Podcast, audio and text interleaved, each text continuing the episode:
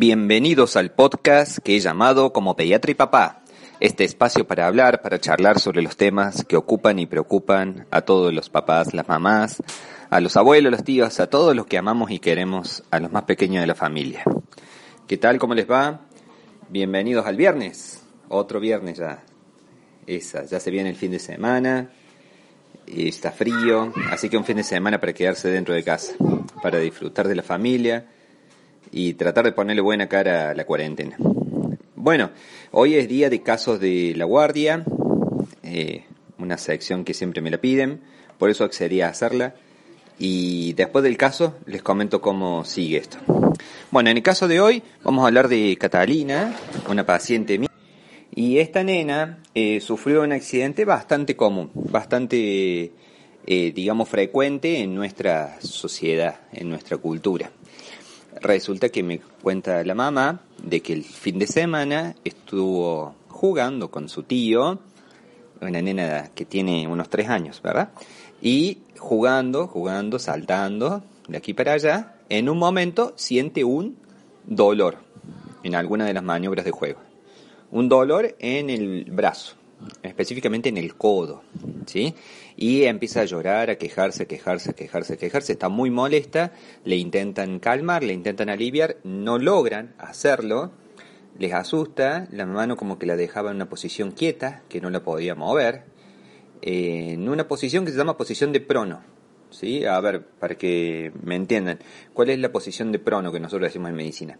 La posición de supino es la posición de pedir, ¿no? Como cuando uno pone la palma para arriba, como pidiendo que te den algo, esa es la posición supina. al contrario, ¿no? Poniendo las palmas hacia abajo, como en dirección hacia el suelo, esa es la posición de prono. Entonces estaba la mano en esa posición, el antebrazo rotado hacia adentro y no podía eh, dar vuelta la mano, no podía poner la palma hacia arriba. Y cada movimiento que tenía le dolía. Y en ese momento sentía dolor y molestia y molestia. Entonces, ante esta situación, se van a la guardia y en la guardia inmediatamente, cuando le cuentan la situación y cuando lo ven a la nena, ahí hacen el diagnóstico. ¿sí? En el lenguaje tradicional de la pediatría, esto se conoce como prono doloroso. ¿sí? Para la terminología traumatológica más de especialistas sería una dislocación o una subluxación de la cabeza del radio. Esto ocurre porque los ligamentos en los niños son mucho más elásticos que en los niños más grandes, los adultos o los adolescentes o los grandes, ¿verdad? Entonces, esto hace de que sean más fáciles de estirar ante ciertas maniobras. Esto suele ocurrir cuando el brazo está en extensión, o sea, totalmente extendido, y extraccionado hacia arriba el bebé, o sea, lo levantan al niño rápidamente hacia arriba, eso hace de que la cabeza del radio se sale de su lugar, ¿sí? por eso una dislocación, y queda en una posición totalmente incómoda de malestar, ¿sí? y queda en esta posición, como le decía, que no puede girar el antebrazo. Ante esto, eh, inmediatamente le realizan la maniobra de reducción, que le decimos nosotros, ¿sí? Que es muy sencilla. No lo voy a explicar acá porque debería hacerlo de una forma más de video, explicándola eh, paso a paso, pero todos los pediatras y traumatólogos están capacitados para hacerlo porque todos han sido formados en eso. Una maniobra sencilla, que es fácil de hacer y que inmediatamente alivia el dolor y permite que pueda girar el brazo. Lo que pasó con Catalina que quedó con un poquito de miedo y entonces durante dos días movía muy poco el brazo ese, ¿sí? Pero, y eso los asustó a los padres, por eso también después volvieron a consultar, pero no reviste ninguna gravedad, no, no requiere ningún estudio de seguimiento, no requiere radiografías, no requiere eh, ni yesos, no requiere inmovilizarlo con algún pañuelo, por ejemplo, como saben hacer los cabestrillos que le decimos. No es necesario nada de eso. Solamente dejar que lo mueva libremente, que pierda el miedo al temor, porque se atemorizan fácilmente, a más grandes más fácil se atemorizan, ¿sí? Y eh, y tratar de explicar a quienes jueguen con ellos de que cuando hagan eh, un juego, evitar que esté el brazo totalmente en extensión antes de levantarlo. Si tú lo quieres levantar de los brazos a, tu hijo, a tu sobrino, quien quiera así, primero hace que haga fuerza, hace que, que semiflexione el brazo, entonces de esa manera al tensar los músculos bíceps, de esa manera se evita este problema. ¿Sí? Me acuerdo que aquí en mi casa también me pasó con, con Pedro, mi tercer hijo. Eh, también le pasó una situación similar jugando con su hermana más grande. También tuvo una, un prono doloroso y se lo redujimos aquí y fue fantástico, pero se asustó mucho. Él se asustó mucho toda la familia, el que lo provoca queda con una culpa tremenda, ¿sí? Entonces esto eh, lo evitemos. Es muy clásico cuando los queremos hacer cruzar la calle, saltar la vereda o cuando queremos hacerlos saltar un charco, ¿sí? Que siempre les tiramos el brazo para arriba, ¿sí? Y eso provoca esa subluxación.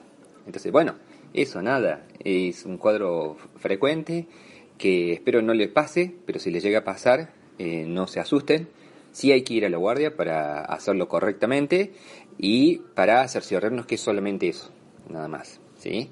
Eh, bueno, espero que les sirva esto. Eh, como digo, espero que nunca le pase a nadie.